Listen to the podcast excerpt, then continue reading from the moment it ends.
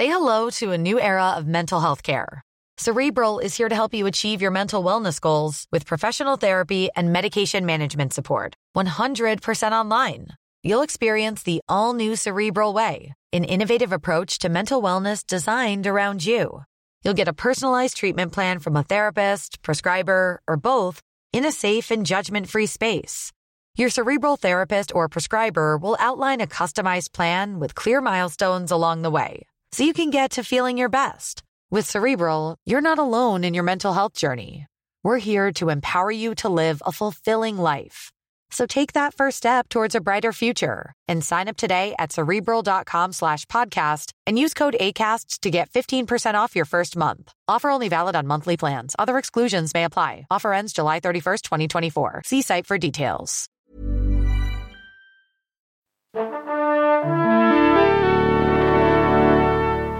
Bonjour. C'est moi Orson Welles.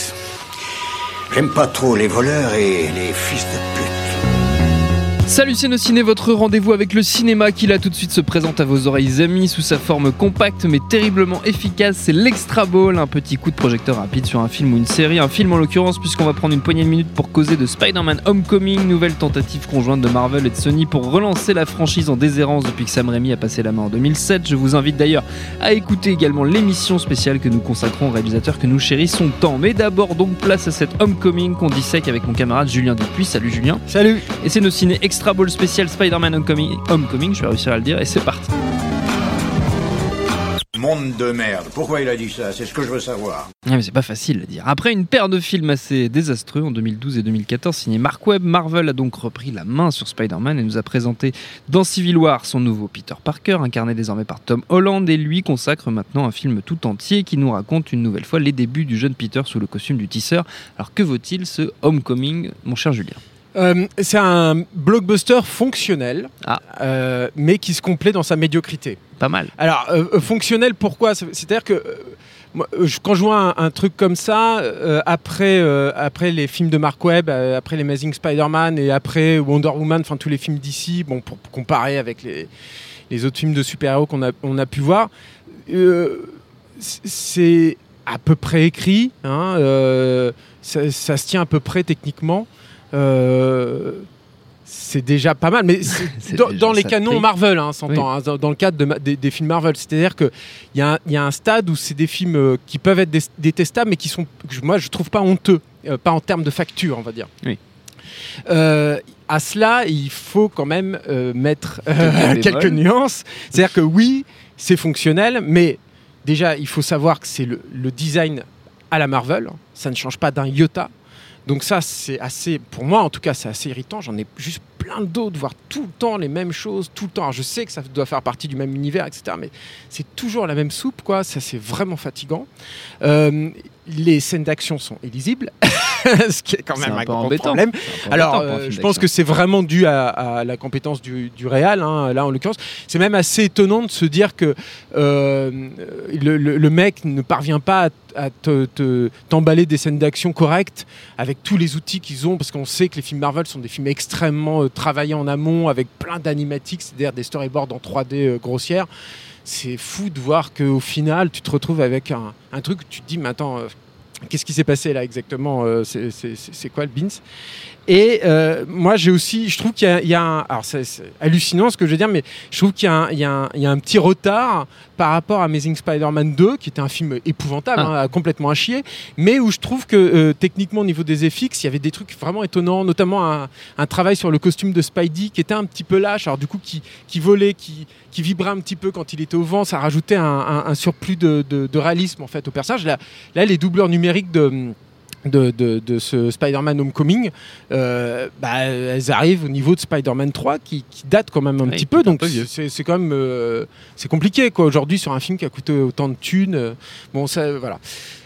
Mais tout ça, c'est le côté en fait finalement relativement positif en fait du film. On va passer maintenant aux choses qui fâchent parce que tu, tu- tu disais que c'est c'est à nouveau une histoire de recommencement pour le Oui. personnage. Sauf que euh, ils ont un, peu, un petit peu retenu euh, ce- ils- euh, les, les- les leçons des catastrophiques, euh, cas- catastrophiques pardon, euh, Amazing Spider-Man, qui est de euh, refaire tout de A à Z. Et là, ce qu'ils ont fait, c'est que du coup, ils ont carrément viré un élément constituant de Spider-Man qui me semble extrêmement important, qui est l'oncle Ben. C'est-à-dire qu'il il, est fait absolument jamais allusion. On ne sait pas du tout euh, qui est ce personnage, même s'il a existé. Ça se trouve, euh, Tante May n'a jamais eu d'oncle Ben à ses côtés. Et pour le personnage de Peter Parker, c'est dramatique. Bah Parce oui, que l'oncle Ben, bah, quand on connaît un tout petit peu la mythologie de, de Spider-Man, je pense que tout le monde la connaît maintenant, euh, c'est l'élément constituant qui va le conduire sur le chemin de l'héroïsme, qui va initier euh, tout ce chemin de, de rédemption. Mmh. Et moi, je trouve que la, la culpabilité d'un héros, c'est un moteur fabuleux pour créer un personnage euh, attachant, humain, et en même temps qui va être amené à se surpasser. Et surtout, c'est l'oncle Ben qui dit la phrase. Voilà, Avec, alors là, grands- il y a- avec un grand pouvoir elle- vient, vient Elle de n'y est grandes pas du tout, hein, du coup. Mais alors, du coup, euh, comment Peter Parker devient Spider-Man? Qu'est-ce qui fait que Peter Parker devient héros? Bah, Pas grand-chose. C'est-à-dire qu'en gros, on se retrouve avec un ado un peu mal dégrossi, euh, un tout petit peu mal dans sa peau, mais pas trop quand même, hein, euh, qui va devoir faire ses preuves vis-à-vis de son papa, son papa étant Tony Stark. En gros, pendant disons les trois quarts du film, Spider-Man fait des conneries parce qu'il essaye de jouer aux super-héros comme les Avengers. Et euh, t'as euh, papa euh, Tony Stark qui vient et qui, qui répare les conneries de Spider-Man. Donc c'est assez euh, euh, blessant et avilissant pour un beau personnage comme Spider-Man de le voir réduit au faire-valoir finalement de Iron Man. Et dans le dernier quart d'heure, évidemment, il va être amené à devenir un peu plus héroïque et tout, mais finalement avec des, mo- des motivations qui sont très très faibles, très légères.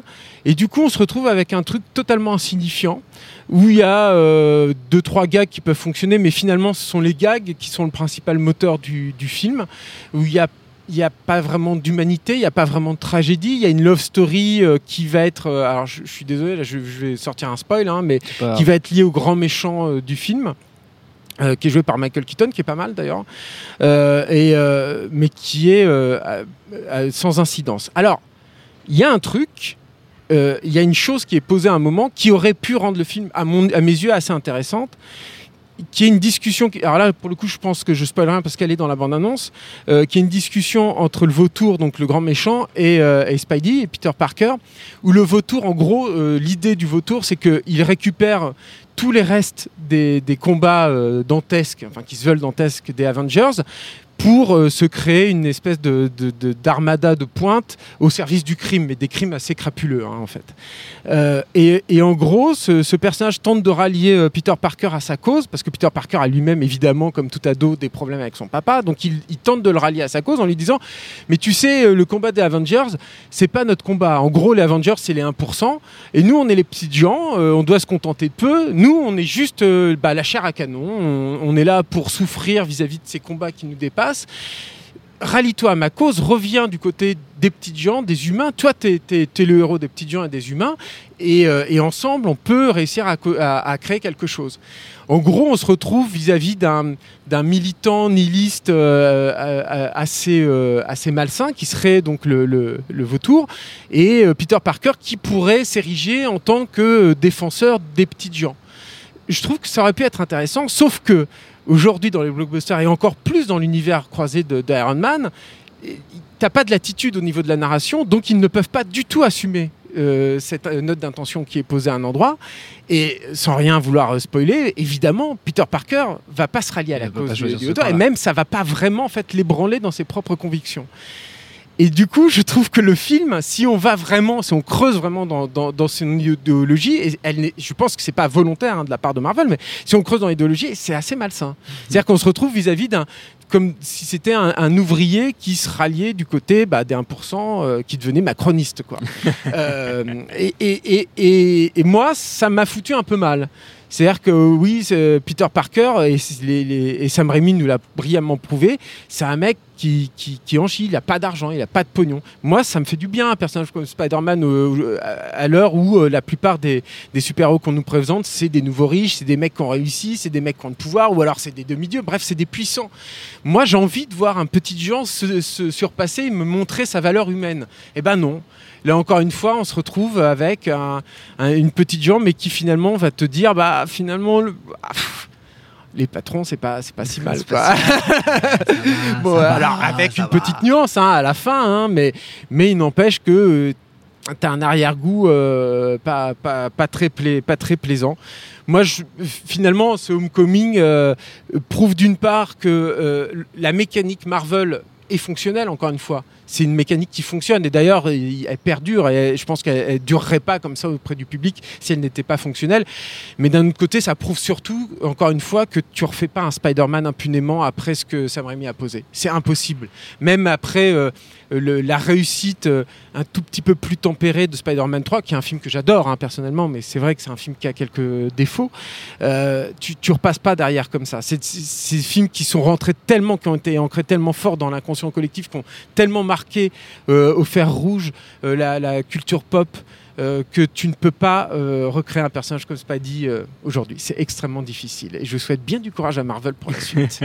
Et Spider-Man Homecoming, c'est au cinéma en ce moment, mais si vous avez le courage, hein, parce que sinon vous pouvez aussi revoir les Spider-Man de Sam Raimi, c'est pas plus mal. Merci Julien, merci à Jules à la technique, merci à l'antenne Paris pour l'accueil, nociné.com, binge.audio audio pour retrouver toutes nos anciennes émissions.